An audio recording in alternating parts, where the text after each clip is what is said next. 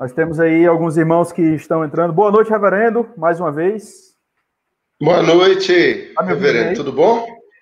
Tudo em paz? Opa, Tudo não estou te ouvindo, hein?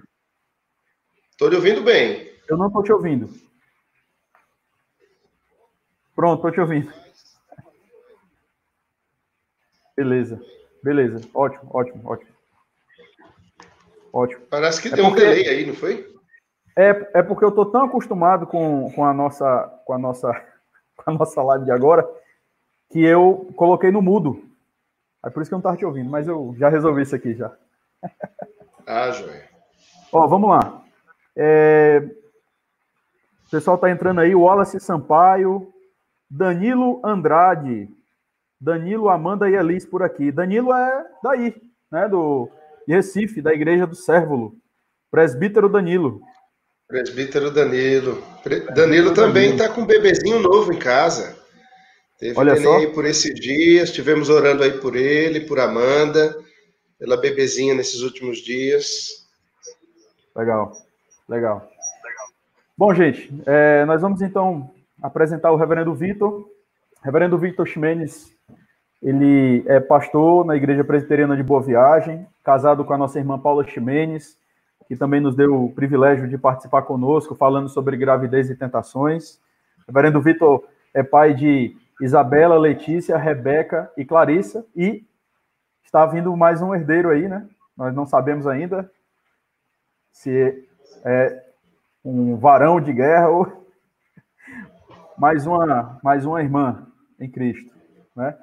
Reverendo Vitor, ele é professor no Seminário Presbiteriano do Norte, professor no Andrew Jumper, Professor, no seminário Albetel é, é muito, são muitos lugares, né, reverendo?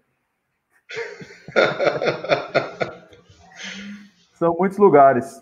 E assim, para mim, viu, reverendo, eu quero é, dizer, acho que não, não, preciso falar, mas eu quero publicar aqui, é, que tem sido, vai ser um prazer para mim poder participar com você nessa live. Reverendo Vitor é um, um professor, um amigo e uma das referências que eu tenho nessa área do aconselhamento bíblico. Então, para mim, é um, é, é, um momento muito especial mesmo de estar com esse amigo querido e alguém que tem me abençoado muito, abençoado não só a mim, mas a minha família também. Tá bom? Então. Prazer é todo meu, viu, meu irmão? Uma alegria é estar aqui contigo. Pense. Dá, uma, dá um, um, um, um oi aí para os nossos irmãos que estão aqui. Uh, eu sei que tem gente de Recife, o Wallace Sampaio, não sei de onde é, Carneiro é de, de Mossoró, Diego Siqueira, também não sei se vocês puderem é, falar aí a respeito da localização de vocês, ajuda. Mas, reverendo, fica à vontade. Palavras de boas-vindas aí para os nossos irmãos que nos acompanham nesse momento. Primeiro, Heavy, é um prazer estar aqui contigo para tratarmos desse tema. Quero mandar um abraço aí aos irmãos, irmãs que estarão conosco aí nesse tempo juntos para a gente tratar né, da família da fé, tratarmos à luz da palavra os nossos papéis como maridos, né, a fim de que nós homens sejamos à luz do Evangelho é, fiéis a Cristo, vivamos como modelo nesse mundo quebrado e as irmãs que nos ouvem também possam nos ajudar como homens, como servos de Deus, como maridos a cumprirmos o mandato que o Senhor nos concedeu. Ah, todos nós estamos no mesmo barco, né? Carentes da graça do Senhor, da sua misericórdia, de que o Senhor nos conduza pelo poder do seu Espírito a, a semelhança de Cristo, sermos maridos que cuidam bem de suas esposas e de seus filhos. Que o Senhor nos dê graça nessa noite para que a gente possa ser instrumento nas mãos dele, não é? E o nome dele ser glorificado. Amém. É, eu acredito que algumas pessoas, talvez, ao ouvirem né, sobre esse tema, elas de repente se perguntaram, mas a Bíblia fala disso, né? A Bíblia fala sobre isso também, né? E como é maravilhoso, né? A gente poder recorrer às escrituras, perceber a suficiência, a abrangência da escritura, né? Tratando de tantas coisas, nos dando orientações tão claras. Como é, é, é precioso a gente perceber aqui, acho que é algo que vai estar muito implícito aqui ao longo da nossa live, é, é o amor de Deus por nós, é o cuidado de Deus, né? Em nos dar diretrizes claras e não nos deixar aí é, soltos. né? Para que a gente Amém. pense o que a gente quiser. Certamente. Reverendo, então vamos lá. É, nós vamos fazer aqui algumas perguntas, lembrando aos nossos ouvintes, aos nossos espectadores, mande a sua pergunta e ao final dessa exposição nós estaremos tratando da sua pergunta, tá? Lembrando que o nosso tema é maridos, gravidez e proteção, ou seja, como que nós podemos, enquanto maridos, cuidar do coração das nossas esposas, como que nós podemos ajudá-las nesse momento que muitas vezes não é um momento muito confortável, que é o momento da gravidez, né?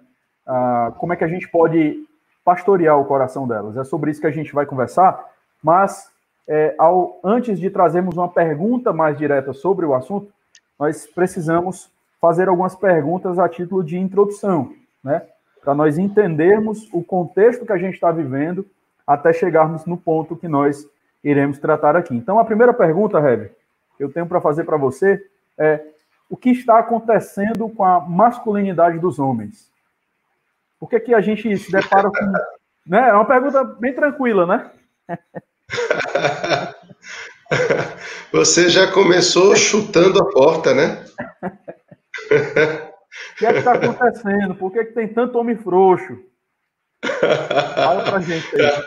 É, e tem isso aí, Mossoró, homem frouxo? Tem não, rapaz. Então, rapaz, eu acho que não é só na Argentina, não, viu? Eu acho que. Ah, eu pensei que fosse só os irmãos. Não, mas são. Isso é um problema dos homens desde que saímos do Éden, né? Desde que passamos os portões do Éden para fora, nós lutamos contra o mandato que o Senhor Deus nos deu, fugimos do nosso papel e, sem dúvida alguma, somos bombardeados é, pelos inimigos que nos são naturais e pelo menos três, né? Nós temos três inimigos, a palavra de Deus nos aponta isso: próprio diabo, Satanás, o mundo e o seu sistema posto, né? Em tudo aquilo que é contrário a Deus, a sua santidade, a sua palavra e a sua lei. E também nosso próprio pecado, a nossa própria natureza caída, né, o nosso velho homem, que nos, nos colocam em, em um caminho contrário e oposto ao Senhor Deus. O fato é, é que esse é um tema é importante e que nós precisamos recorrer a um tema que é, sempre vem à mente em todo e qualquer assunto que diz respeito ao mandato, à origem, a maneira como fomos criados e como temos nos portado agora, que é o fato de que todos nós somos tel-referentes, né? Nós é, vivemos tendo Deus como referência. A questão é que muitas vezes Deus é uma referência oposta para nós. Ao invés de nós nos aproximarmos do Senhor para nos parecermos com Ele, para o imitarmos como a palavra de Deus nos impõe, nós queremos correr da presença de Deus, fugir da presença dele. E a queda traz exatamente isso, né? Nós vemos em, em Gênesis 3 a primeira crise de, de, da masculinidade, quando Adão ele foge de Deus, ele, ele se esconde como um animal acuado não é? Na, na, nas moitas ali no Éden, ah, com medo de se deparar com Deus.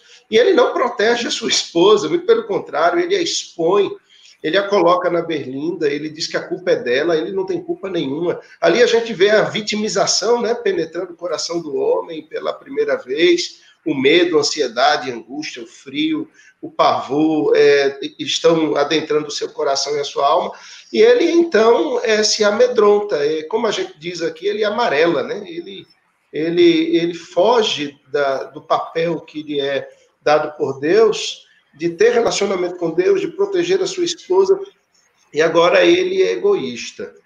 Ele se preocupa consigo mesmo. Ele se preocupa em defender-se. Mas tem é, muitas outras coisas. Nós, é, eu, eu, falei sobre esses inimigos, né? O diabo ele planta uma semente ali no coração de Adão e Eva, é, de eles serem é, contrários a Deus ou destronarem a Deus com os seus atos, com os seus pecados com os seus desejos, né, de atenderem os ídolos do seu próprio coração, mas tem um outro inimigo aí muito muito sagaz, que é, é o mundo, o espírito do mundo é o espírito do anticristo, né? é o espírito que é contrário a Cristo, é contrário à palavra de Deus. Então, é, o adversário ele vai se opor ao mandato que o Senhor nos deu. E ele vai justamente é, nos, nos colocar numa rota oposta àquela que Deus nos impôs enquanto homens. E se a gente volta para Gênesis, né, em Gênesis é, 2, por exemplo, a gente vê lá no, no verso 15, o Senhor colocando Adão no jardim e dizendo a Adão que ele deve cultivar e ele deve guardar o jardim. Aquela ordem que o Senhor dá ao homem, a Adão, não é uma ordem meramente é, de cuidar da terra ou de cuidar. Não, aquela, aquela ordem é de cuidar de toda a criação. E, e, e certamente, nesse, nesse mandato que o Senhor deu ao homem, aquilo que a gente chama de mandato cultural, não é? E aí, nesse mandato específico ao homem, a Adão, é, estava o ele cuidar é, é, não só do jardim da terra, fazer com que ela florescesse, mas em tudo que chegasse em suas mãos, ou seja, é, os dons, os talentos, aquilo que o Senhor Deus lhe concederia, a capacitação que naturalmente ele teria enquanto o indivíduo feito à imagem e semelhança do Senhor, é, o imporia é, a necessidade dele aplicar todos esses dons, talentos e capacitação para a glória de Deus, fazendo com que a terra florescesse, mas também protegendo, guardando a terra. E aí a gente amplia um pouco isso, né, para o nosso papel de masculinidade, e o Senhor nos impõe nesse papel originário e, e, e inicial e aquilo que está é, plantado né, na nossa, no nossa motivação, naquilo que devemos ser, é, que as nossas famílias, o nosso ambiente de trabalho, aonde nós estamos, como homens, é, e aí eu falo especificamente aos homens, isso não exclui, claro, as nossas irmãs do mandato cultural, mas como a, a nossa conversa é sobre masculinidade, né, impõe a nós, homens, que reflitamos o Senhor Deus, a sua imagem, reflitamos a sua semelhança, não é nesse, nesse, nesse fazer florescer das coisas que chegam às nossas mãos. E aí quero puxar já a brasa para o nosso assunto, né? É, em falando de esposas, dentro do aspecto da masculinidade, nós devemos fazer as nossas esposas florescerem na sua capacidade máxima. Devemos fazer as nossas esposas florescerem no serviço, na obra do Senhor. Devemos fazê-las florescerem como servas de Cristo. Devemos fazê-las florescerem como mães, como cidadãs, como mulheres que vão impactar a sua geração, né, de forma que o nome do Senhor seja glorificado, mas ao mesmo tempo devemos guardá-las. Você falou de homens frouxos, né? E a gente vive isso. É, é, homens que, na realidade, ao invés de guardarem as suas esposas, eles é quem têm sido protegidos e guardados espiritualmente por elas. Não são poucas, não é? As irmãs que temos em Cristo que imagino que esse não é um problema exclusivamente em Recife, é, imagino que aí no Rio Grande do Norte também tenha isso, né?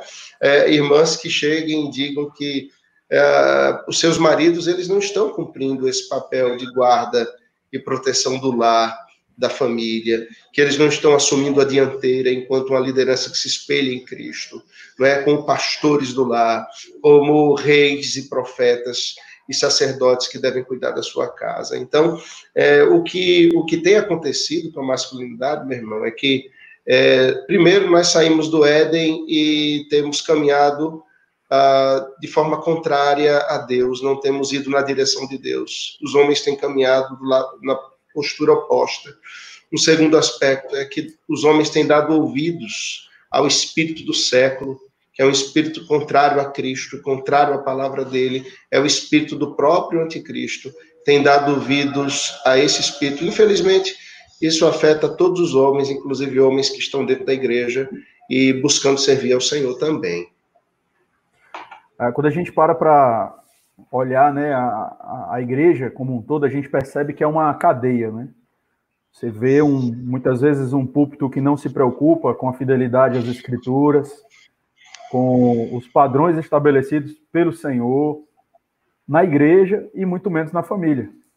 Então, é, essas falsas pregações elas vão certamente interferir numa concepção falsa de família, né? Então, de fato, as nossas igrejas, reverendo, elas não estão isentas, né, a, a essas, essas dificuldades. E muitas vezes a gente é, vê até uma tratativa em tom de brincadeira, né? Ah, lá em casa quem dá a última palavra é minha esposa. E é importante a gente lembrar aqui que nós não estamos falando aqui de uma maneira. É, é, nós entendemos que o machismo ele é pecaminoso também, né? Então é, é, são os extremos, na é verdade, são os extremos. A gente entende que o padrão de masculinidade é Cristo e ele exige de nós, de fato, um, um padrão elevado. Não só exige, como nos capacita a isso. Isso. Reverendo, é, eu acredito que o senhor já trouxe aí para nós aí o que, é que a escritura fala, né, sobre, sobre masculinidade. Então eu quero, nesse momento, perguntar quais são as prioridades no marido é, no lar, do marido no lar. Ah, nesse tempo de, de reclusão social, muita gente tem brincado que nós homens temos feito muitas lives, né? A gente tem laivado prato, laivado banheiro, laivado roupa.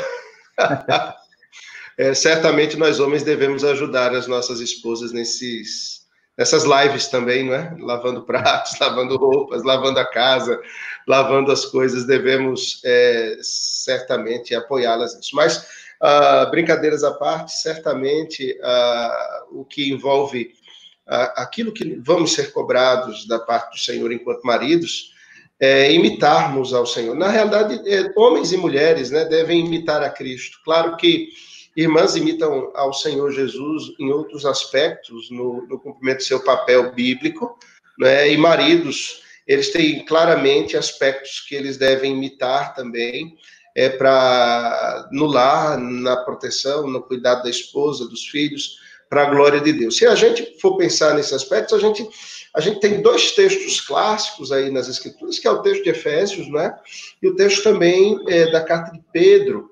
Né? Quando a gente vai, é, por exemplo, ao texto de Pedro, me permita é, favor, voltar os olhos ao texto. É, o texto de 1 Pedro, capítulo 3, é, no verso 7, ele vai dizer assim aos maridos: Maridos, vós igualmente vivei a vida comum do lar, com discernimento e tendo consideração para com a vossa mulher como parte mais frágil. Tratai-a com dignidade, porque sois juntamente herdeiros da mesma graça de vida, para que não se interrompam as vossas orações. Quero pensar nesse texto, começando de trás para frente. É, se alguém tem algum resquício, algum ranço de machismo ou feminismo no coração, esse texto ele destrona isso, porque o texto diz que nós, homens e mulheres, somos juntamente herdeiros da mesma graça de vida. Nós somos alvos da graça de Cristo da mesma forma. Nós somos carentes da graça de Cristo da mesma forma. Somos filhos de Adão e Eva, carentes da graça do Senhor e precisamos, não é, da, da obra salvadora de Cristo nas nossas vidas. Então, é, homens e mulheres, eles estão é, diante do Senhor como herdeiros da mesma graça de vida. Isso é maravilhoso porque não há espaço no, na família da fé, não há espaço na família cristã, no corpo de Cristo, para qualquer tipo é, de, de, machismo, de feminismo, de diminuição é, de sexos. Pelo contrário, é, homens e mulheres foram feitos pela sabedoria de Deus diferentes, com papéis distintos, para serem desempenhados na família e serem desempenhados na família da fé, na igreja, de, nome que o Senhor, de modo que o nome do Senhor seja glorificado. E nesse texto, é, ultrapassando esse primeiro aspecto, a gente vai observar algumas ordens que são dadas ao marido. Eu quero partir dele, mas caminhando depois para Efésios. É, a primeira ideia que o texto traz é que os homens eles devem viver a vida comum do lar. Esse é um primeiro aspecto que o Senhor vai cobrar de nós, porque ah, há uma tendência de nós homens de, de sermos extremamente, ou eu, eu diria, excessivamente voltados para fora. Como assim? É, é natural a nós homens é, é termos é, essa, é, esse ímpeto para fora, porque nós é, somos levados a, a, buscar e trazer para o lar. Mas é, o, o, foco é o lar, não é o fora.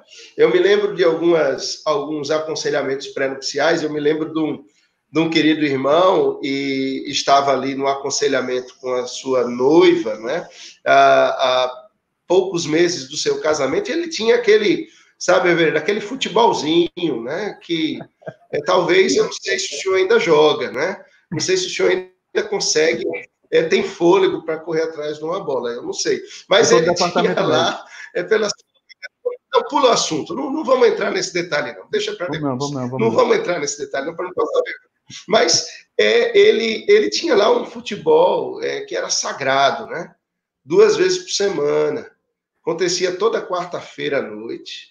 E esse futebol começava lá às sete da noite, ele ia lá até uma da manhã. E tinha no sábado de manhã, esse futebol começava lá às seis da manhã e ia até meio-dia. Né? E aí eu deixei esse assunto lá para o final para ele não desistir, né? Muito cedo. E aí, depois de muita conversa, eu bati assim no ombro dele, ei, cara, tá chegando a data do casamento, né? Se é, pastorzão, tá chegando, mal posso esperar essa data. De que bom, cara. Então, você já tá se despedindo lá do, dos amigos do futebol. Aí ele olhou para mim assim: como assim, Rev? Despedindo como? É, período da luz. Se não, cara, é, eu quero dizer a você o seguinte: no primeiro ano de casamento, você vai passar um ano sem jogar bola. Você vai passar o primeiro ano do casamento sem jogar futebol. Você não vai sair de casa. E ela de lado, né? Ela ali de lado. Ela, sorriso dela, rapaz, é, foi algo assim marcante, eu nunca vou me esquecer. É, foi, apagou aquela conversa, o sorriso assim, comeu as orelhas. Pastor, é, que coisa linda o senhor está dizendo para o meu marido. É, e, e por quê? Eu digo, porque o homem casado, ele cuida, cuida dos interesses da sua esposa. E ela vai, você vai casar com ela e no sábado ela vai querer fazer feira com você. No sábado, ela vai querer que você leve ela no salão de beleza. Ela vai querer que você leve ela para fazer unha. Ela vai querer que você leve ela para fazer as coisas que ela precisa, que você esteja junto dela para fazer. Agora é o seguinte, cara. É, se você preferir estar tá correndo ao lado de um monte de homem suado, atrás de uma bola, numa quarta-feira à noite, ao sábado, ou está casado com ela, você pode decidir agora e desistir do casamento. Aí, é claro que ele não desistiu, né? E eles estão aí casados para a glória de Deus, vivendo na presença do Senhor, esperando um outro bebê agora também. Ela está grávida novamente. É, um primeiro aspecto, nós homens precisamos entender que quando casamos, nós cuidamos dos interesses da nossa esposa, nós devemos dedicar tempo a elas. Nós devemos ter uma vida comum no lar. É uma coisa é, esse período agora de, de coronavírus, né, a gente em casa, é, eu acho que tem muitas esposas amando isso, né, porque os maridos nunca estiveram em casa tanto quanto estão agora. E nós, homens, não precisamos estar desesperados. É, a, a grande questão é usufrua da mulher da sua juventude que Deus lhe deu usufrua da família que o Senhor lhe concedeu, sabe? Tenha, tenha alegria naquilo que o Senhor te deu, no lar que o Senhor te deu, e viva essa vida comum do lar. A vida comum do lar, é que está o ponto. Não é passar o dia inteiro fazendo maratona no Netflix.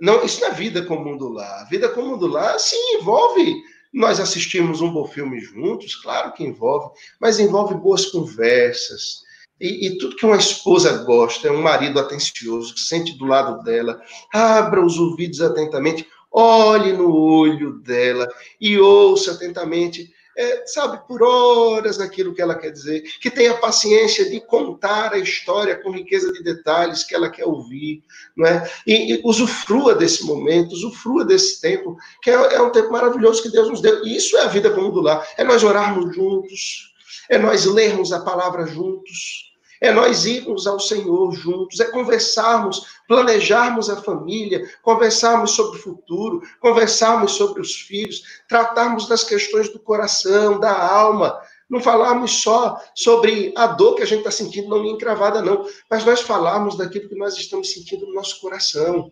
O que é que se passa aqui dentro de nós? Sabe? Ao ponto de que, às vezes, as palavras não precisem nem falar, tanto que nós nos conhecemos no olhar já diz tudo. É, é, isso é a vida comum do lar. E com discernimento, ou seja, é, com sabedoria. Discernimento é algo que o Espírito Santo de Deus nos dá.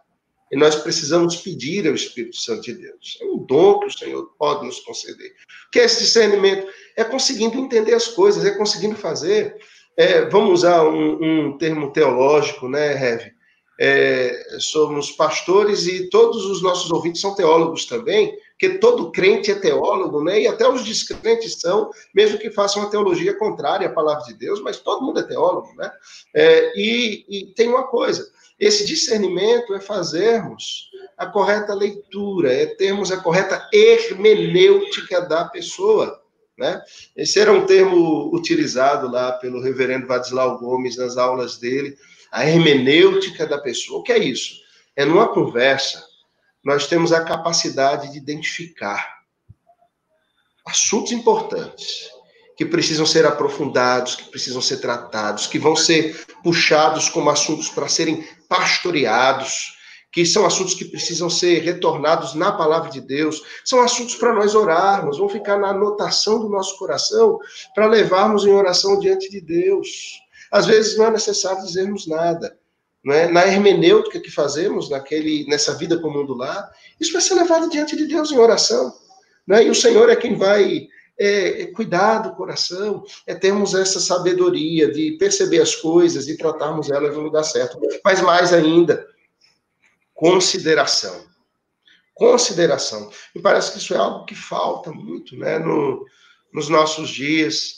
Maridos que considerem a sua esposa. E é interessante o texto diz: consideração para com a vossa mulher como a parte mais frágil. Eu sei que tem mulheres que são muito mais fortes do que nós, né? O que o texto está colocando é que não importa se elas são mais fortes, nós precisamos tomar a dianteira como protetores das nossas esposas. Né? É como um rapaz que conheceu uma jovem na igreja e, e eles saíram após o culto conversando e ela então o convidou para almoçarem juntos naquele domingo após o culto dominical aquele culto do domingo de manhã, e quando eles é, iam na, na calçada, é, um assaltante os abordou.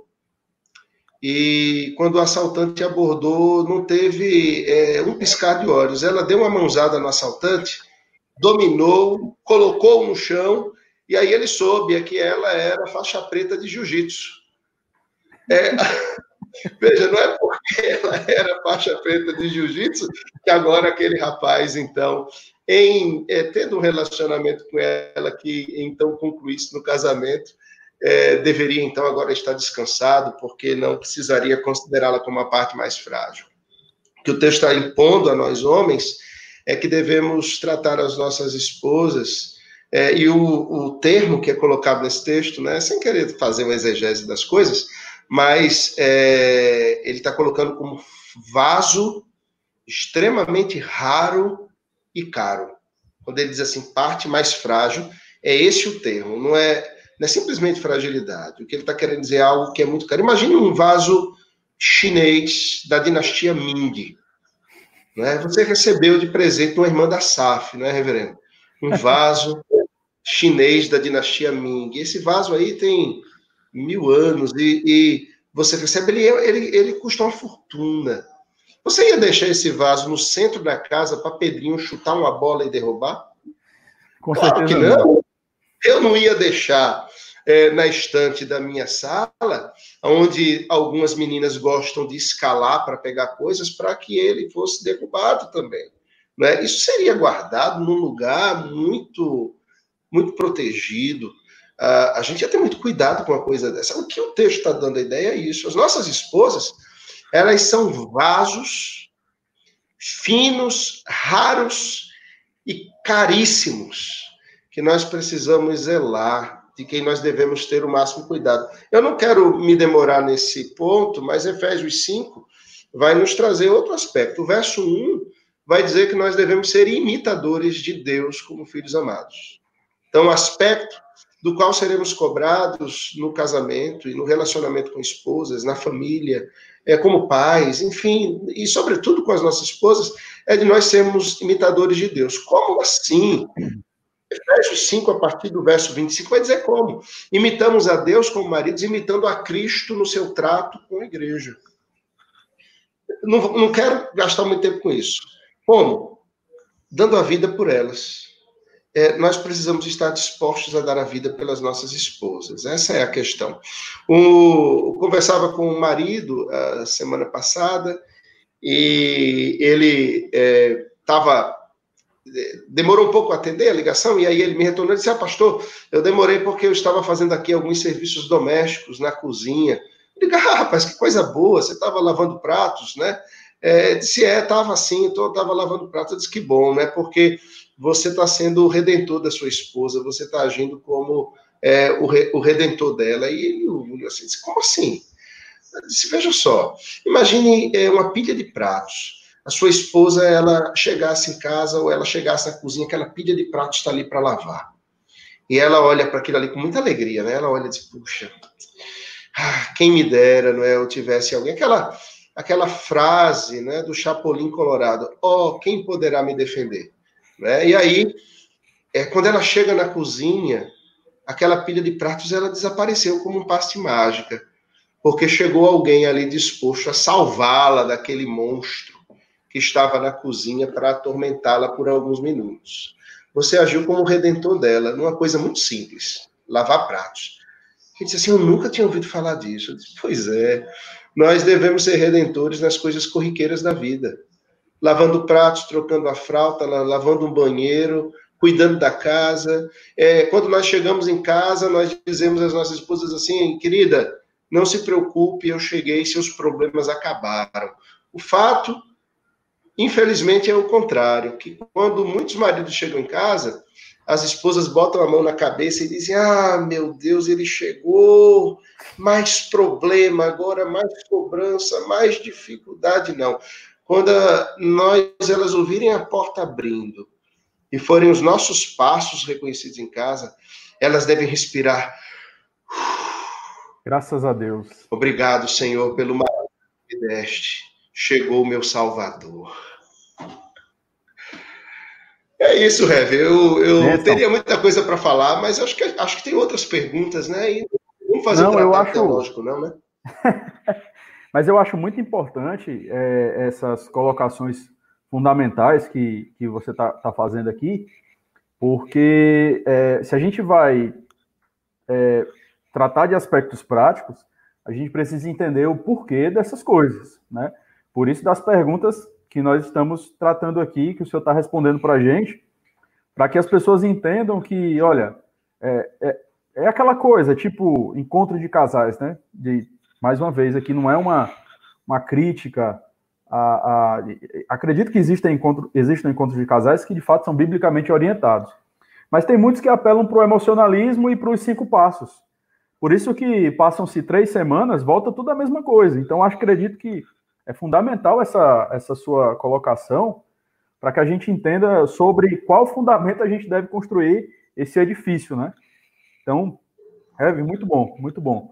É, e dentro disso, aí a gente já começa meio que sutilmente é, é, passar de um aspecto mais teórico para um aspecto um pouco mais prático, mas não negligenciando o aspecto é, teórico, né? Ainda. É, a pergunta seguinte: é, o senhor falou a respeito dos três ofícios de Cristo. Como que esses três ofícios de Cristo eles podem servir de fundamento para o pastoreio das nossas esposas grávidas, né? É, o senhor já passou por isso, já está passando aí já, né? Sei quantas vezes. É, é a sexta vez. sexta vez, né? É. E, e assim, é, nós percebemos que não é fácil, né? Muitas vezes é, existem incômodos, né? Existem é, é, aspectos tanto físicos quanto emocionais e a gente não está, a gente vai ter um tempo para falar sobre isso, mas a gente não está justificando, né? Mas é uma realidade, né?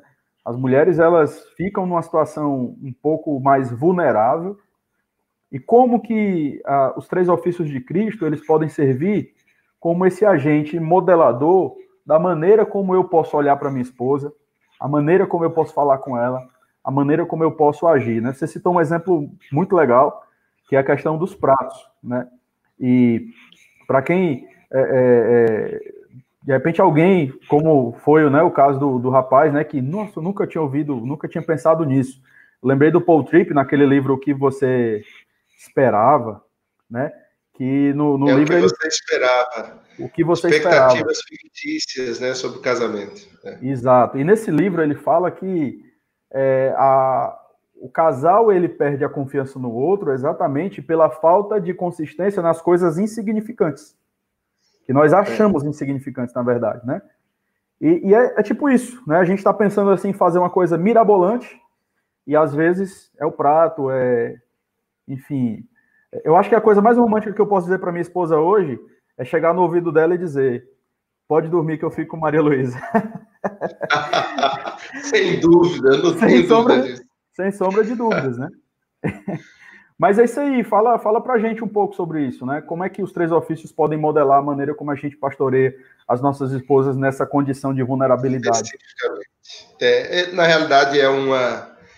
É, esse, esse, esse tríplice ofício deve nos modelar como homens, né? Na medida em que somos imitadores de Cristo e devemos, no relacionamento com esposas, imitarmos a Cristo Uh, e claro, quando as nossas esposas estão grávidas, ainda mais, porque se esses vasos caros, é, frágeis, que são tão importantes para nós, devem ser zelados e cuidados, imagina quando eles agora estão preenchidos com uh, algo tão valioso como os filhos da aliança, né?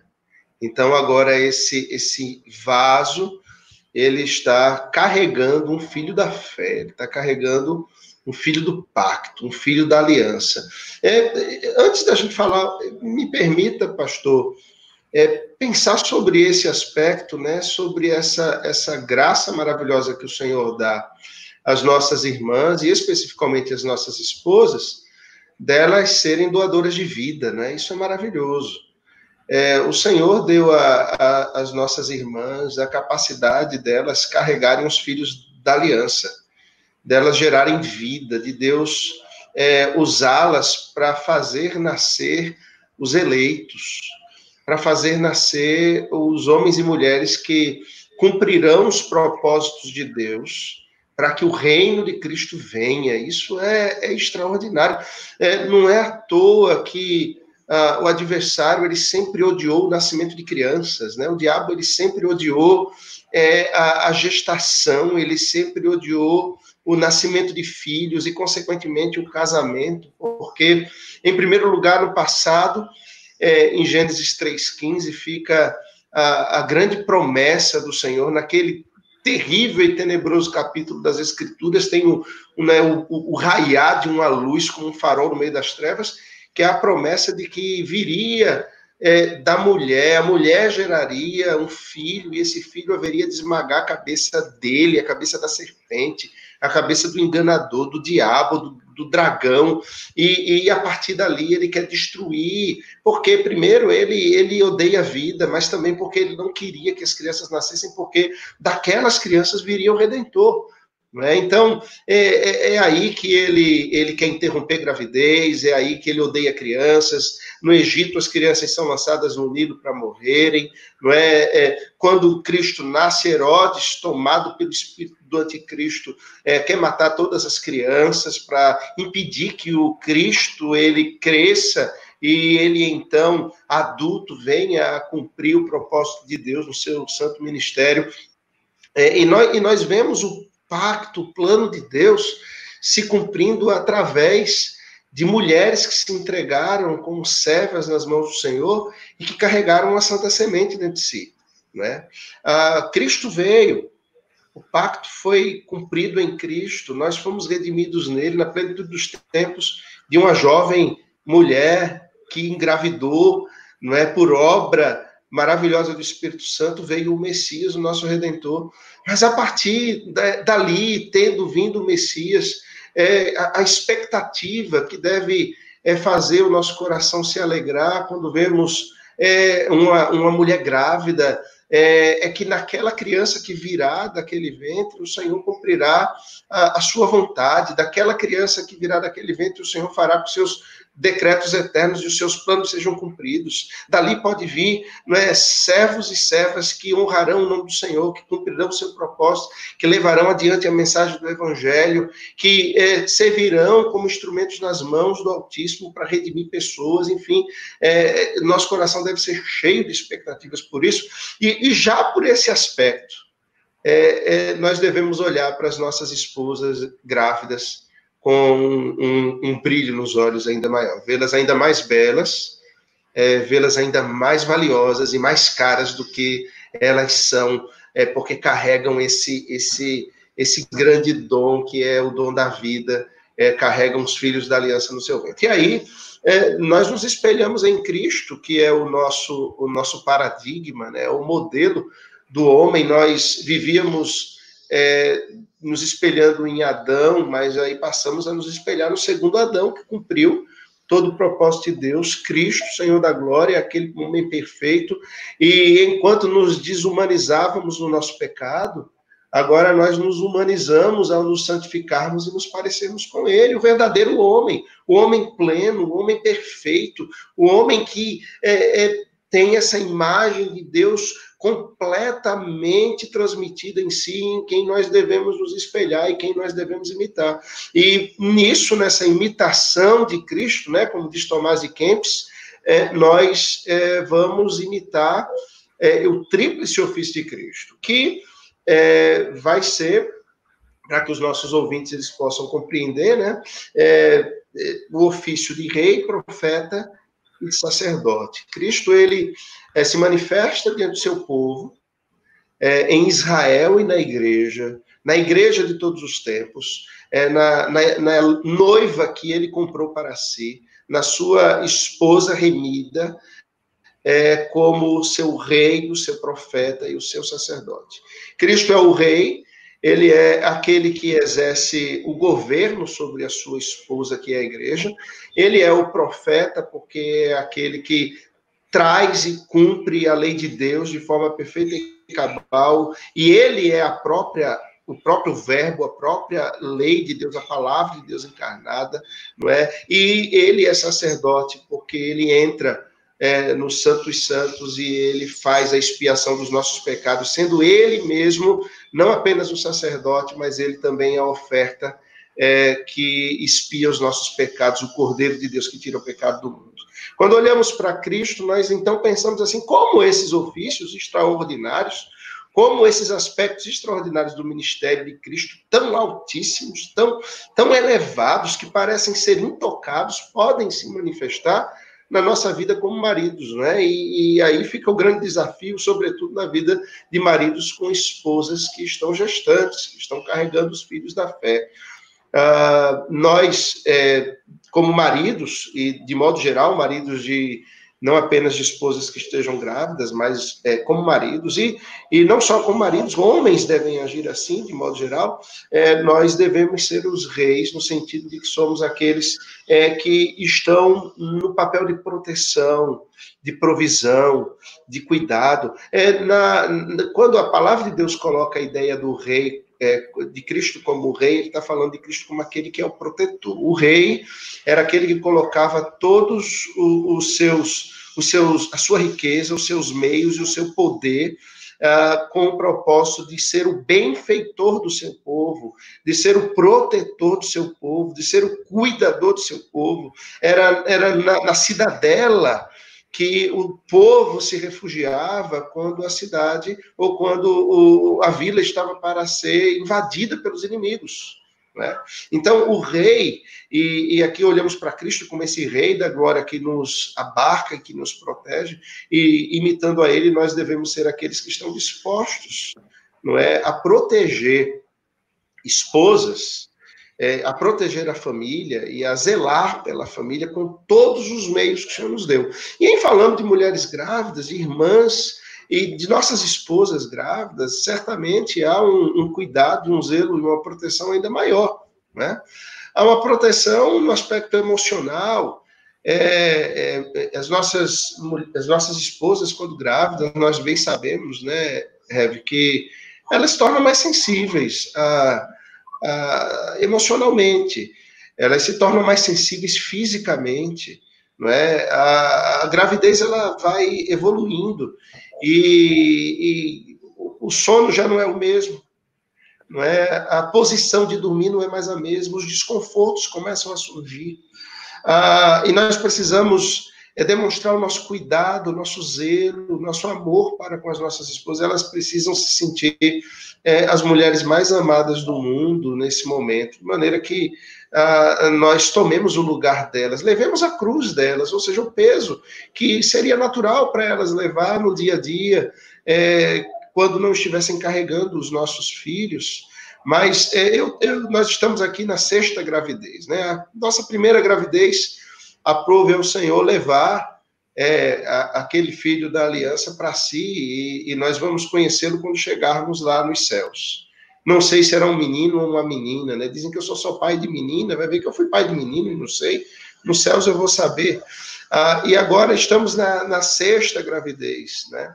Cada gravidez é uma história, né? Cada gravidez é um, é um momento diferente.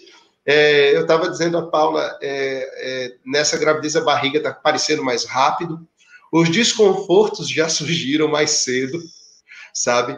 Até porque é, ela, ela continua sendo aquela minha princesa jovem, ela continua sendo bela e ela não mudou nada. Eu fiz uma oração a Deus quando eu me casei, eu disse, Senhor, toda velhice, feiura caia sobre mim, deixa ela sempre muito bonita. E parece que Deus atendeu a minha oração e tem mantido ela muito bela e eu estou desse jeito, né? Então, é, é, é, mas assim, a, a, disposição não é mais a mesma, não é? O tempo vai passando, a idade já, já pesa, é, e, e aí já há alguns desconfortos. O que é que eu devo fazer como marido? Se não me preocupar com isso, me preocupar com a saúde dela, me preocupar com o conforto dela, me preocupar com o descanso dela, para mim tem sido algo é, muito mais fácil, porque eu tenho algumas secretárias aqui em casa, né? E as minhas secretárias aqui em casa, elas é, o tempo todo estão em cima da mamãe perguntando: mamãe, tá tudo bem? Mamãe, isso, mamãe, aquilo. Mamãe precisa de alguma coisa? Mamãe, ela precisa beber bastante água. De, instante em instante as meninas estão levando água para ela. Não dá nem tempo de eu me preocupar muito com isso. Mas é, ela sabe que eu estou ali do lado dela e tem sido um privilégio.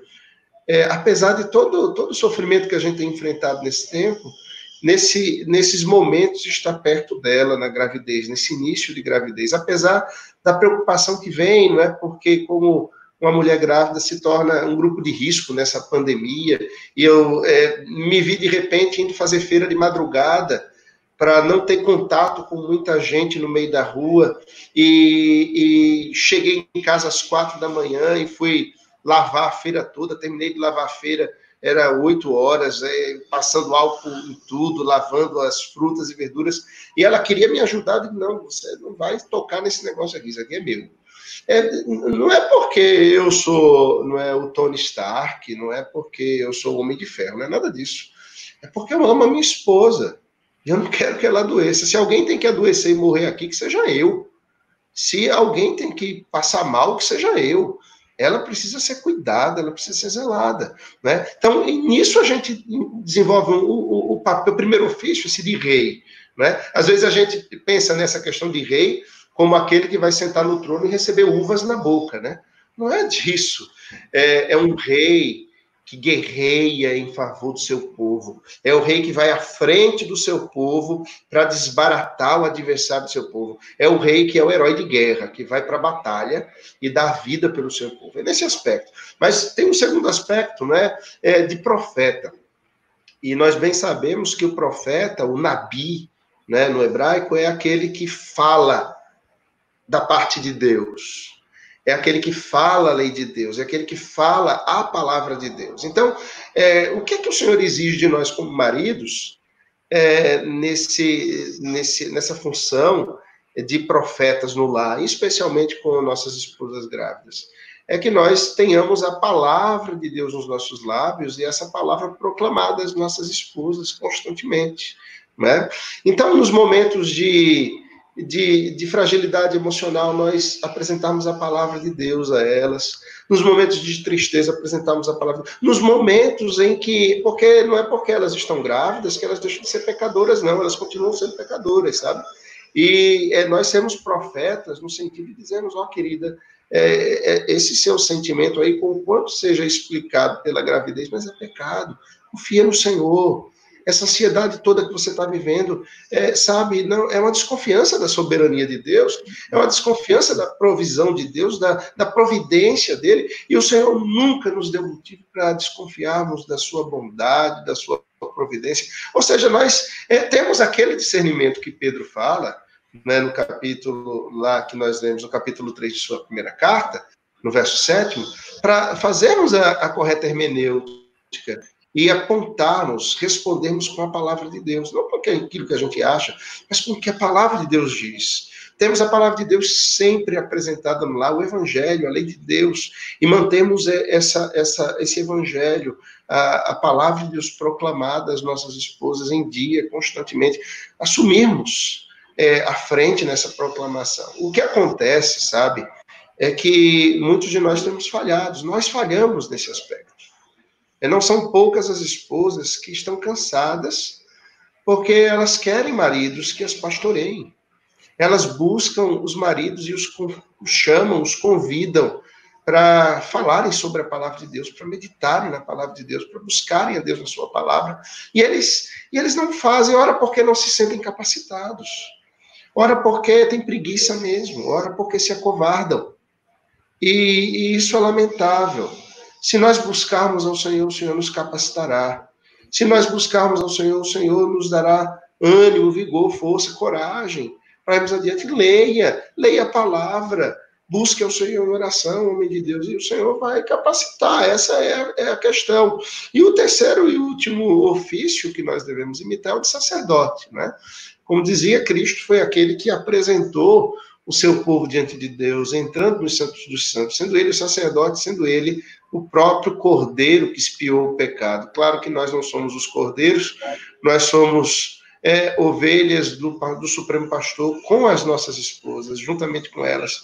É, o Supremo Pastor é Cristo, é, é, a Ele que nós seguimos, mas é, nós devemos ser sacerdotes no aspecto de que nós temos em nossa mente e coração as nossas esposas e família e as apresentamos diante do Senhor em oração constantemente.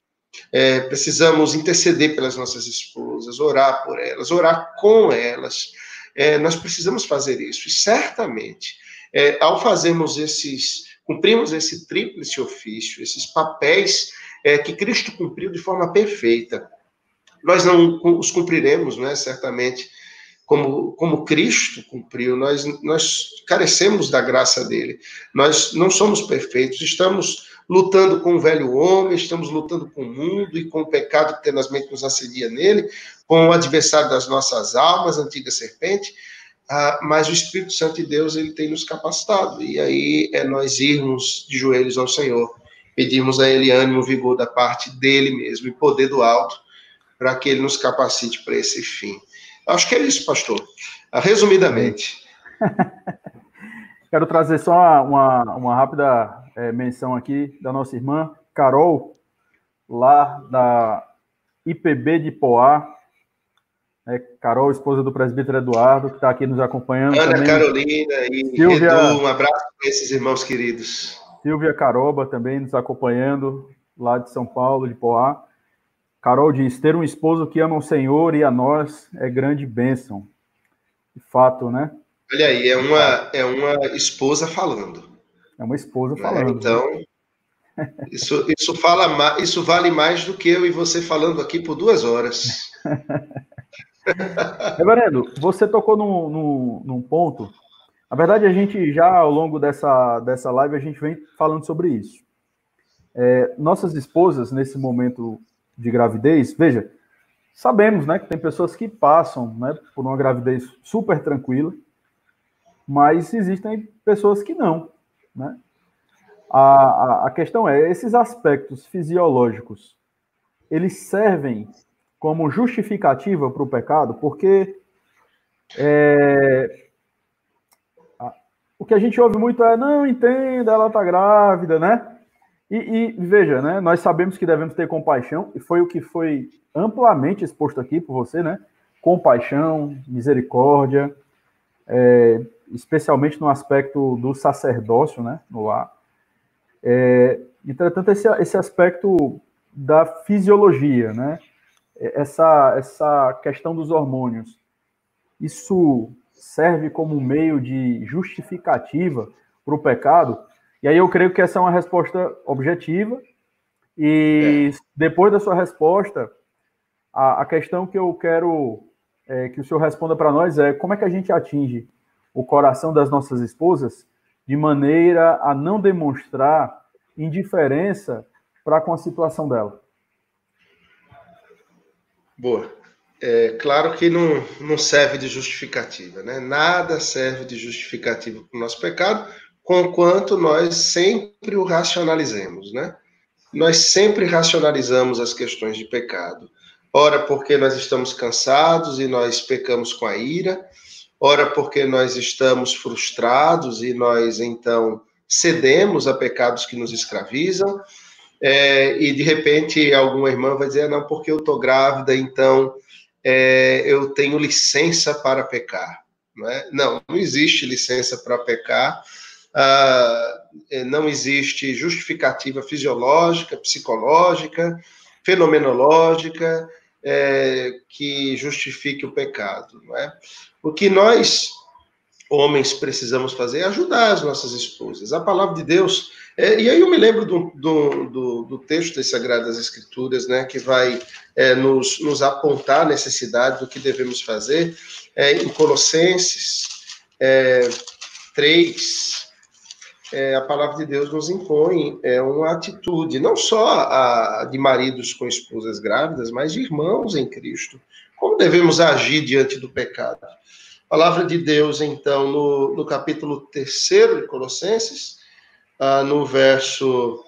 É, veja, o verso 12 já diz assim: Revestivos, pois, como eleitos de Deus, santos e amados, de ternos afetos de misericórdia, de bondade, de humildade, de mansidão de longanimidade. Primeira coisa, então, é que no trato do pecado, no trato com esposas grávidas, nós ainda precisamos de uma, uma, uma, porção ainda dobrada disso tudo. Nós precisamos de ternos afetos de misericórdia, de bondade, de humildade, de mansidão, de longanimidade. Como é, o senhor mesmo apontou aí, não é? Essa, essa empatia e essa, essa ação misericordiosa. Nós precisamos agir assim para com as nossas esposas grávidas, sem dúvida alguma. Só que isso não significa que nós vamos chutar poeira para baixo do tapete. Não significa que nós vamos simplesmente passar por cima. É mais fácil fazer isso. Mas aí nós não estaríamos cumprindo nenhum dos tríplices ofícios, estaríamos quebrando os três. Estaríamos permitindo que as nossas esposas estivessem expostas ao perigo.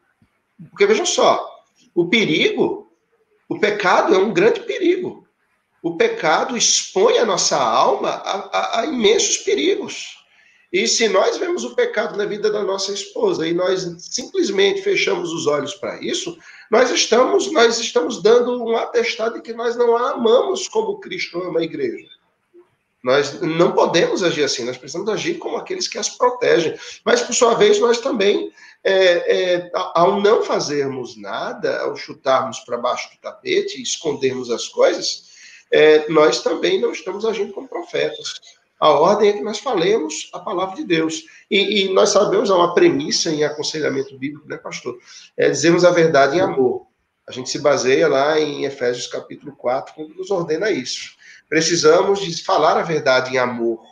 Não é simplesmente falar a verdade. É falar a verdade em amor. E eu imagino que esse amor com qual a verdade deve ser dita é regado por esses elementos aqui apresentados em Colossenses 3,12. Nós precisamos de ternos afetos de misericórdia, ternos afetos de bondade, ternos afetos de humildade, ternos afetos de mansidão e ternos afetos de longanimidade. Nós precisamos disso tudo e precisamos agir assim, sem dúvida alguma. Mas mais adiante, o texto vai dizer que nós devemos nos suportar uns aos outros, sabe? é, maridos, nós precisamos dar suporte às nossas esposas, sobretudo no período de gravidez. Isso não significa dizer é, que a gente concorde com tudo, significa dizer que nós vamos carregá-las em suas fraquezas. É isso que tá, o texto está dizendo.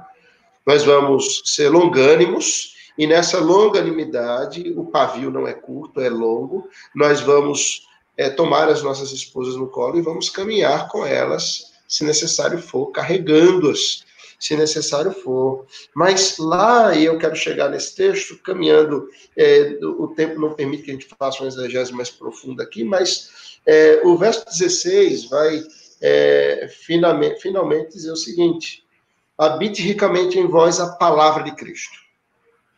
Precisamos apresentar a palavra de Cristo nos momentos de pecado, não importa qual seja o aspecto que estejamos vivendo no momento, se é o luto, sabe, se é um aspecto fisiológico que nos afeta, se a nossa saúde não vai bem, se estamos enfrentando perdas na vida e por isso estamos é, é, andando decepcionados na vida e, portanto, a ira nos toma é, de assalto, é, nós precisamos andar com a palavra de Cristo e precisamos dizer essa palavra de Cristo em amor pastoralmente, não é? Como bons profetas, é, e precisamos instruir e aconselhar mutuamente em toda a sabedoria. Isso vai produzir alguma coisa. Louvor a Deus, isso vai produzir um louvor com salmos, com hinos e cânticos espirituais e vai nos levar a termos corações gratos, ou seja, a termos contentamento em Cristo. A maioria dos pecados que se manifestam na nossa vida, não é, pastor? E nas nossas esposas grávidas, é, se formos investigar, eles têm uma raiz no descontentamento. É, Cristo não é suficiente para nós, aquilo que ele faz por nós não é o suficiente, nós sempre queremos mais. Mas veja, se a palavra de Cristo é apresentada, a instrução mútua é feita, o aconselhamento mútuo está presente lá, maridos aconselham esposas, e ali também estão sendo aconselhados, o Senhor é glorificado, e há contentamento nesse lar. Por fim, no último ofício, nós aprendemos que nós precisamos orar pelas nossas esposas, interceder por elas, como sacerdotes apresentá-las a Deus. E nós vamos ajudá-las nisso. Nós vamos chamá-las à oração, orar por elas e com elas, e orar por libertação desses pecados, orar por libertação daquilo que elas estão sentindo fisicamente. Mas se aquilo for sentido até o final da gravidez, que seja para a glória de Cristo e elas encontrem um contentamento nele, no Senhor. E nós estaremos ali juntos. É claro que se a gente pudesse assumir todo o desconforto em nós mesmos, nós faríamos isso. Né? Às vezes é, é, a gente fica naquela sensação de impotência, né? Ah, se eu pudesse sentir tudo isso que a minha esposa está sentindo para ela poder ter uma noite de descanso melhor, se eu pudesse carregar esse fardo que ela carrega, mas o Senhor deu esse privilégio a elas. E a bênção é delas de serem galardoadas por carregarem os filhos da fé e os filhos da aliança em contentamento a Cristo, né? Imagino que é, seria isso que eu teria para dizer. Se eu pulei alguma coisa, por favor, reverendo, me aponte aí que eu volto. Não, não. Eu acho que foi, foi, foi muito bom. É, enquanto, enquanto você falava, acho que algo que, que veio à, minha mente é o quanto essas situações elas têm o poder, né? Obviamente, sendo usadas por Deus, de mostrar muito do nosso coração, né? Nosso, quanto maridos, né? É, o, o, quanto nós nos preocupamos com, conosco, né? o quanto nós estamos centrados em nós mesmos. E, e eu acredito que, que esse momento ele, ele serve muito para mostrar o nosso coração. A gente estava né, aqui tratando a respeito do pecado da, das nossas esposas, é, do pecado das esposas nessas situações, e você falando aí sobre longanimidade, né? E passa um filme na minha cabeça, né? É, de situações que eu acho que eu poderia ser mais longânimo e não fui, né? E, e quanto isso tem, na verdade, a, é uma bênção de Deus, porque nesse processo, não é só minha esposa que precisa entender muita coisa, eu preciso entender muita coisa também, né? Eu preciso amadurecer também. Todas as coisas cooperam para o meu bem também, não é só para o bem da minha esposa, né? Então, é muito, muito, muito bom, reverendo, muito bom. Eu quero, é, só antes de nós seguirmos aqui, eu quero trazer é, para os nossos espectadores né, a, a, a, seguinte questão. Vocês podem trazer perguntas, tá? Vocês podem colocar suas perguntas aí, se caso vocês tiverem alguma dúvida. Nós já estamos aqui é, encerrando a, a, nossa parte já, daqui a pouco. E você, se você tiver alguma dúvida, faça é, perguntas nesse, nesse sentido, tá bom? Reverendo, eu acredito que pode até estender um pouco mais para a questão pós-parto também, né? Qualquer coisa aí já já aproveita já esse esse momento. é, e, e, assim, vamos vamos seguir aqui, tá bom? Então, a próxima pergunta que eu tenho para te fazer é a seguinte: acredito que essa possa ser de repente a agonia de algumas irmãs, né? Ouvindo a sua exposição, né? E, e, aí, de repente, pensando, nossa, meu marido, profeta, sacerdote, rei, meu marido é, lavando a, a, feira, aquela coisa toda, e enfim. Só que imagina tudo isso, e quando na realidade ela se depara com a situação de que o marido é extremamente negligente, não tá nem aí, né?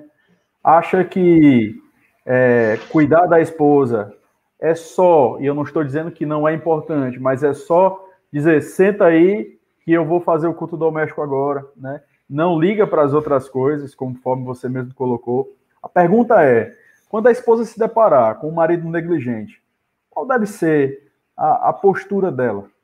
Como ela deve responder diante de uma situação pecaminosa do marido? Ela pode recorrer a ajuda do pastor? Ela pode recorrer à ajuda da igreja? Qual deve ser o procedimento dela? Qual o primeiro passo? O que é que ela pode fazer?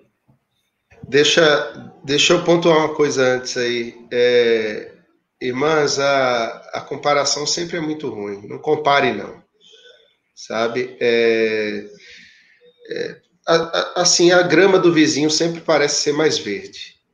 Isso é uma é uma coisa. Nós, o Senhor nos deu as nossas esposas e deu a, a cada uma de vocês os maridos que deu como propósito.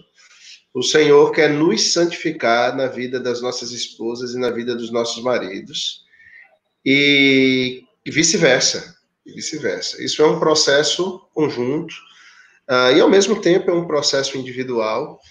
Então, é, não, não compare, pelo contrário, é, entenda que existe um processo, existe um tempo, existe uma caminhada.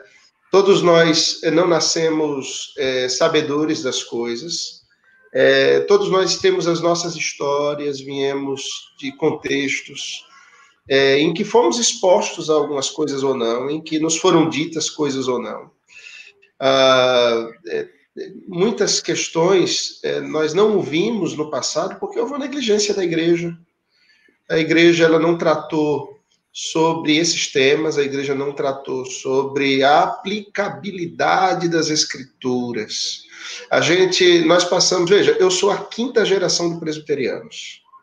É, então, conta a história aí para trás, é presbiteriano até perder de vista. Eu cresci é, e me lembro é, na, na, minha infância e na minha adolescência, é, a, aquilo que se ensinava na igreja era história bíblica. Nós não tínhamos aprofundamento doutrinário. Nós não tínhamos um aprofundamento nas escrituras como nós temos hoje. O Senhor despertou. Irmãos, nós estamos vivendo um momento de avivamento espiritual. Não tenha dúvida, nós estamos vivendo um sopro do Espírito sobre a sua igreja, a igreja do Senhor Jesus, e em especial a nossa denominação, mas a igreja do Senhor Jesus, e aí das irmãos das mais diversas denomina, denominações, é, têm sido avivados, muitas igrejas sendo avivadas pelo Senhor na palavra, na doutrina, e isso é maravilhoso, isso é o Senhor agindo. Então, existe um tempo, o Senhor está trazendo, então, ore ao Senhor enquanto esposa, é a primeira, primeira coisa que eu digo: ore ao Senhor, para que o Senhor alcance o coração do seu marido e o desperte. O primeiro aspecto. Porque aquilo que é, nós não podemos fazer é alcançar o coração de ninguém. Nós não temos o poder de alcançar a alma nem o coração. Você não tem acesso ao coração do seu marido. Eu sei que talvez você, querida, ache que tem a chave do coração dele, não tem. Só quem tem a chave do coração do seu marido é o Espírito Santo de Deus. Então, ore ao Espírito Santo de Deus para que ele entre e, e desfaça os conceitos errados e implante ali o, o, a palavra mais pura, o evangelho puro do Senhor Jesus, para que ele viva na fé, ele viva a palavra de Deus e vira, viva a sã doutrina, viva o puro evangelho. Esse é o fato. Mas é, eu quero caminhar para essa resposta indo às escrituras, né? Ah, eu, eu, eu entendo que isso se trata, essa questão do, do, de maridos que não atendem o seu papel, de maridos que não cumprem né, o ofício que eles deveriam cumprir a, a, a na imitação de Cristo, é, isso gera um conflito né, no lar. Então, é, eu quero responder essa questão com base nas Escrituras e no trato que se dá aos conflitos. Né? Mateus 18 é o texto clássico do trato dos conflitos. Então, se. Porque, veja, é, é, o conflito é o pecado.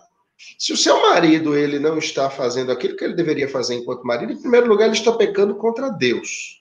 Mas, em segundo lugar, ele está pecando contra a esposa dele.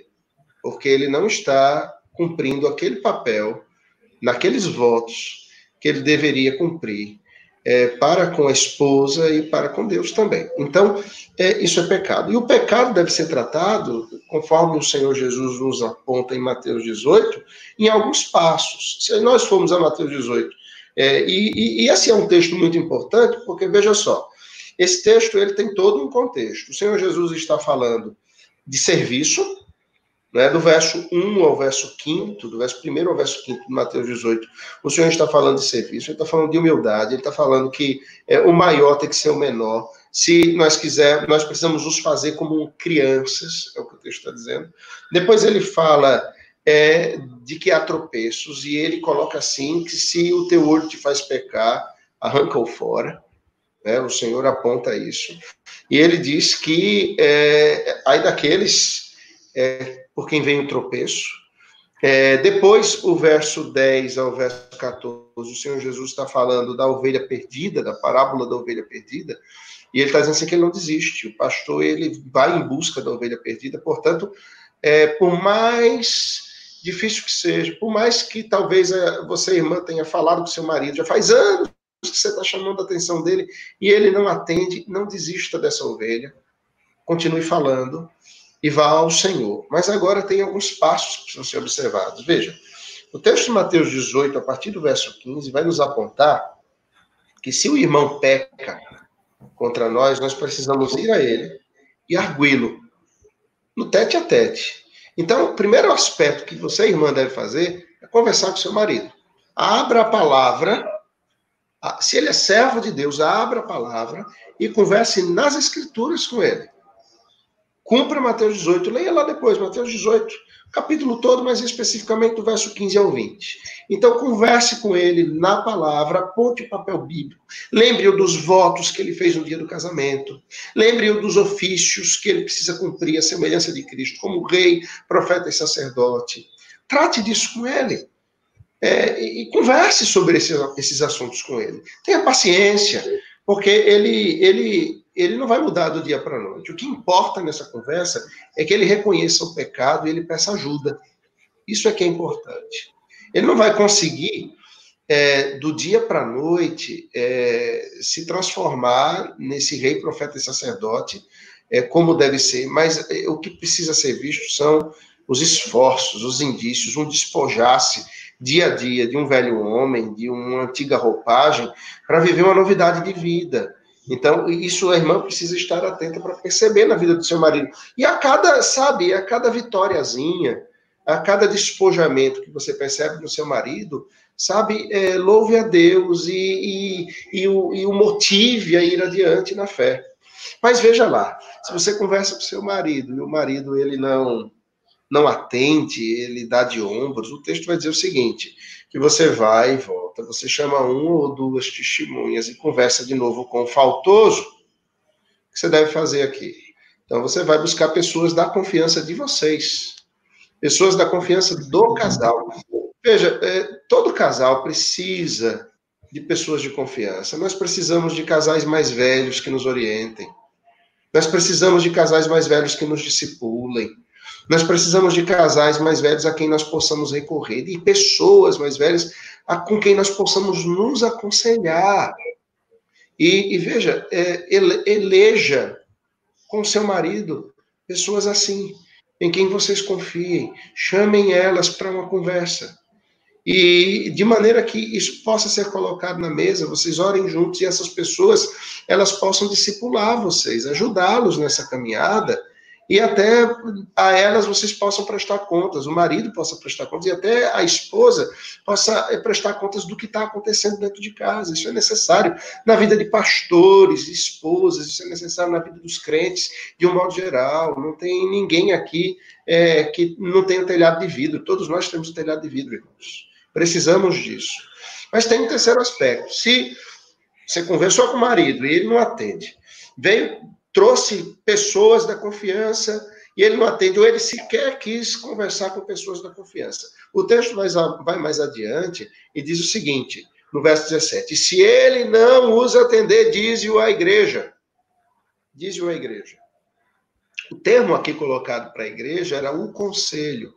No, no, o que Jesus estava apontando, isso era muito comum na vida de Israel.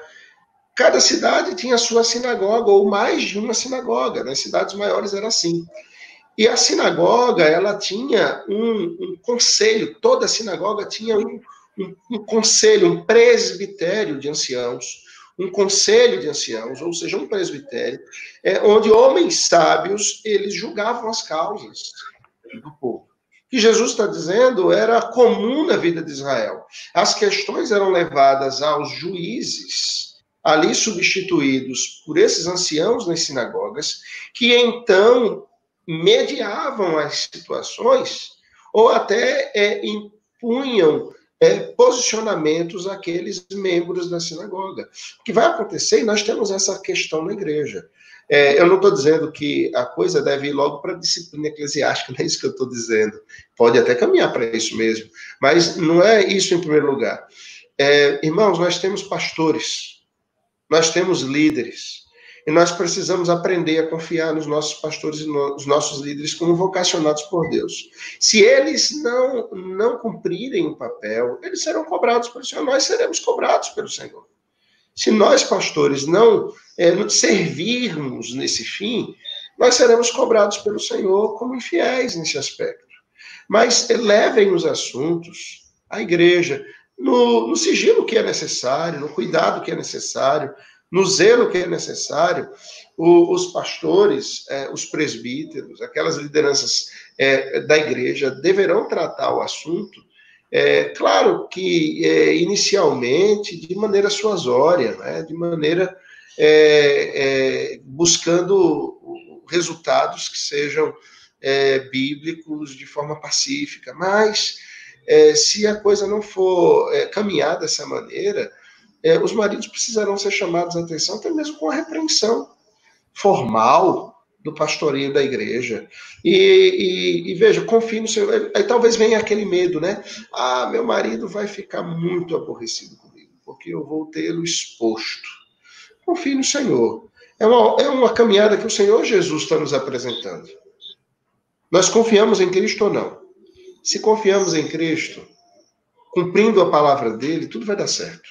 Então, compramos os passos que Jesus nos deu, confiando que ele vai conduzir todas as coisas e trará todas as coisas ao fim que ele mesmo deseja, para o nosso próprio bem, para o louvor da glória dele.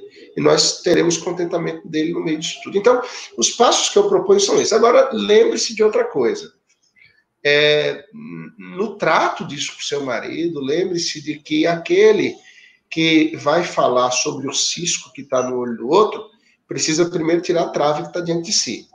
Então, no trato que nós temos com, os, o, com o marido, no caso a esposa que está vendo o marido pecando porque não cumpre os seus papéis, é, irmã, perceba que é, você não foi colocada aí por Deus como juiz mas como alguém que deve estender a mão, uma auxiliadora idônea e fiel, inclusive nesse aspecto, de levar o seu marido a cumprir fielmente o, com zelo o mandato que o Senhor lhe confiou.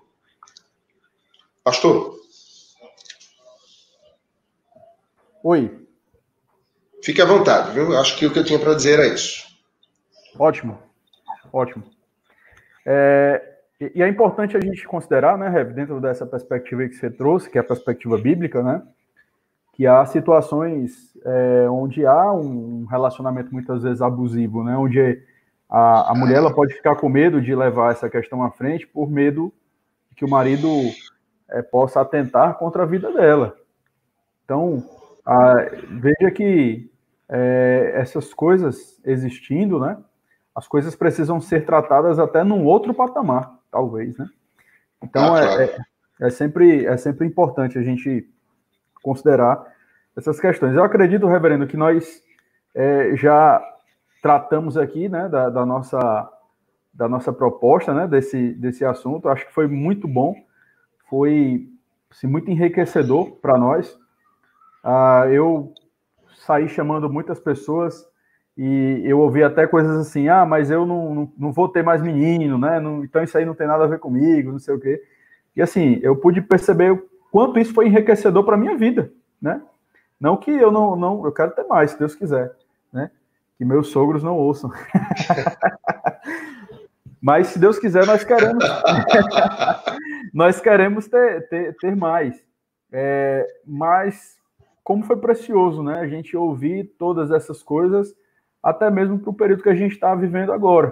Né? Nós ouvimos questões relativas a, a, a, nós nos lembrarmos da nossa identidade. Quem somos enquanto homens? Né?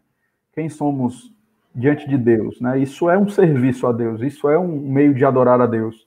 Isso é uma declaração de que nós estamos cumprindo, por exemplo, o primeiro mandamento, né? Nós não temos outros deuses além do Senhor. Ele é aquele que regula a minha vida enquanto marido também. Então, foi bastante enriquecedor, particularmente para minha vida, e espero que tenha sido também para a vida de todos aqueles que nos acompanharam e daqueles que irão ainda acompanhar essa, essa transmissão. Mas eu quero mais uma vez aqui reforçar, né, se alguém tiver alguma pergunta, eu sei que eu demoro, viu, Rever, às vezes um pouco falando assim, porque eu sei que às vezes chega com um pouco de delay nas pessoas que estão nos acompanhando. Então, se alguém tiver alguma dúvida, alguma pergunta, queira fazer para o reverendo Vitor, fica à vontade, tá? Ele está aqui para nos auxiliar, para responder, tá? E é, se não surgir nenhuma pergunta agora, eu tenho uma pergunta para fazer. E enquanto alguém de repente se, se sente encorajado a trazer uma pergunta, eu quero trazer uma pergunta aqui. A pergunta é a seguinte: é, a, a igreja observando essa situação, né? É, as irmãs, especialmente, observando às vezes que a, a situação da, da irmã não é fácil, é uma gravidez às vezes complicada.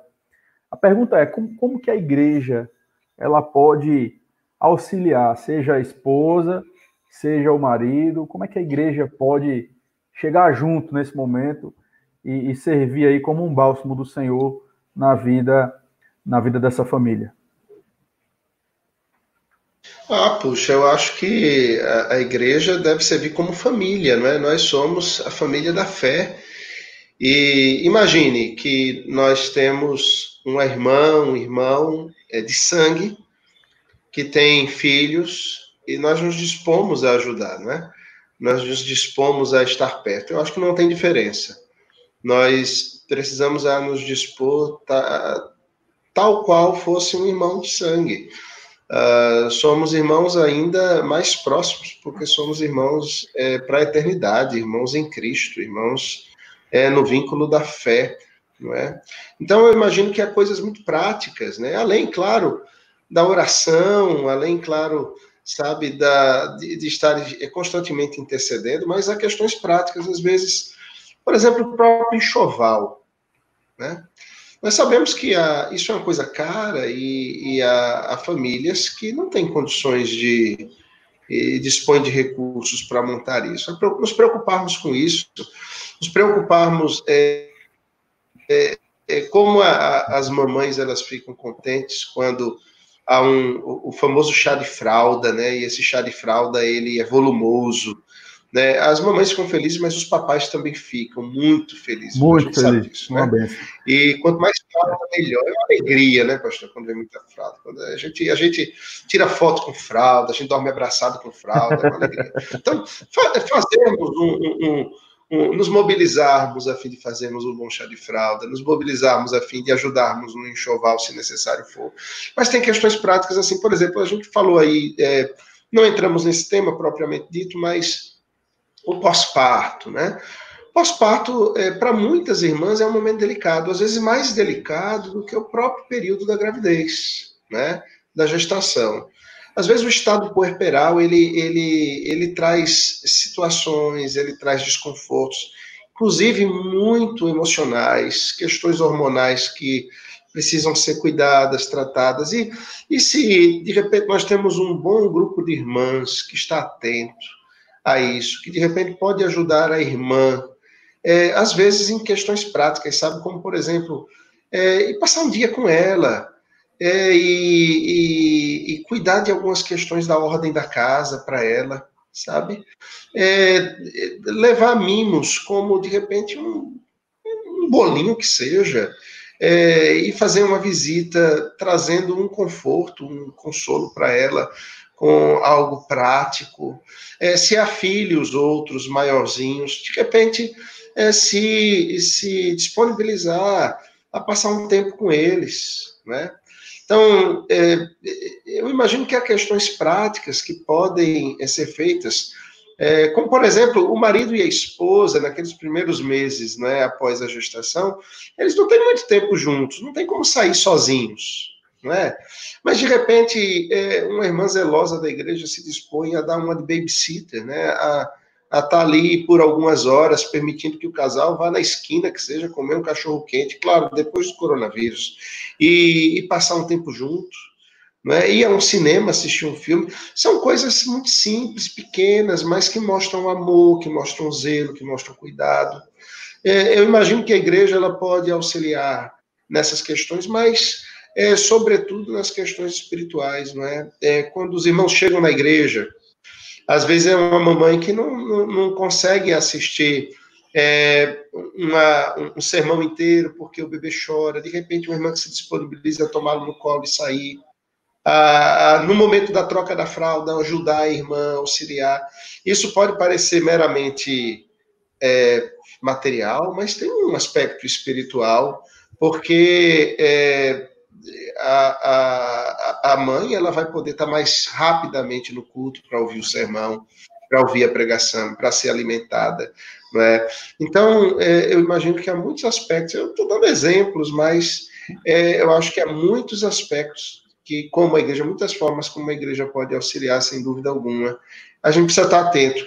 As oportunidades o Senhor vai nos dar, elas podem ser essas, elas podem ser outras, levar é, auxiliar a mamãe naquelas idas, não é, ao, ao, ao, ao pediatra, aquelas idas semanais, depois mensais. Às vezes o marido está num trabalho, ele tem um trabalho, ele viaja, a mamãe fica sozinha, tem outros filhos. Imagine é, eu com, com um monte de filho em casa, Paula sozinha em casa, e eu de repente tendo que viajar para pregar fora e Paula tendo que sair com é, é, ela precisa de uma ajuda é, da igreja de ajuda de pessoas que possam auxiliá-la nesse aspecto. Então é, eu, eu, imagino que esses são cuidados e zelos. É, é, um exemplo nós temos experimentado isso agora na gestação. Um zelo muito grande da igreja né a, a, uma irmã médica na igreja e ela tem acompanhado Paulinha assim nessa gestação. É, quando ela soube que Paula estava grávida e nesse período em que a gente não pode tanto ir a médico, então ela já ligou para Paula, ela passou exames, ela sabe entrou em contato com um médico especialista para ver outras questões e, e assim ligando constantemente buscando é, saber como ela está é, é, é, um amor e um zelo, um cuidado tão grande que a gente fica até constrangido com o amor de Deus que é demonstrado por irmãos como esse, sabe?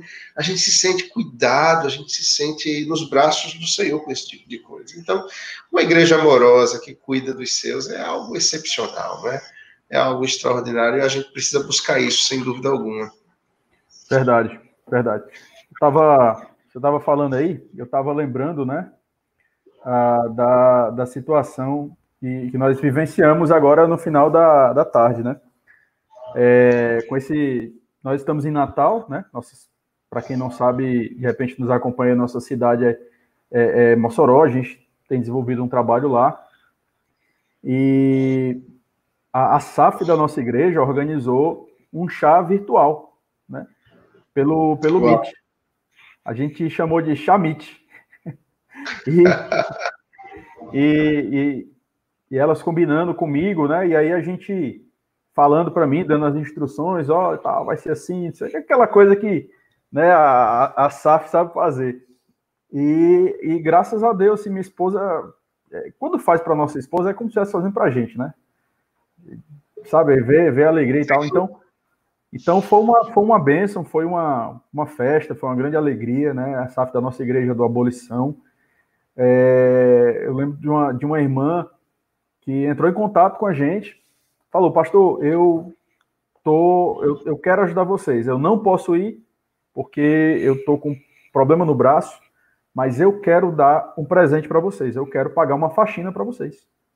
Então, é, as formas, né? As, a, a, Existe. Eu acho que a grande questão, Rev, né, é a gente se importar, né? Isso. É a gente se importar, é a gente se preocupar com o outro, entender que isso é servir a Deus. Né? Isso é serviço ao Senhor. E louvado seja Deus, eu fico muito feliz, encorajado quando eu ouço relatos como esse que você citou. E, e quando eu vejo, olho para a minha igreja também, vejo exemplos assim, né, de irmãos que um irmão aqui, um irmão ali, que vai se levantando e tudo. E é, esses são aspectos que mostram o cuidado de Deus na nossa vida. Amém. É isso mesmo. É isso aí. Graças a Deus por sua igreja e pelos irmãos que ele nos Amém. dá. É a comunhão dos santos.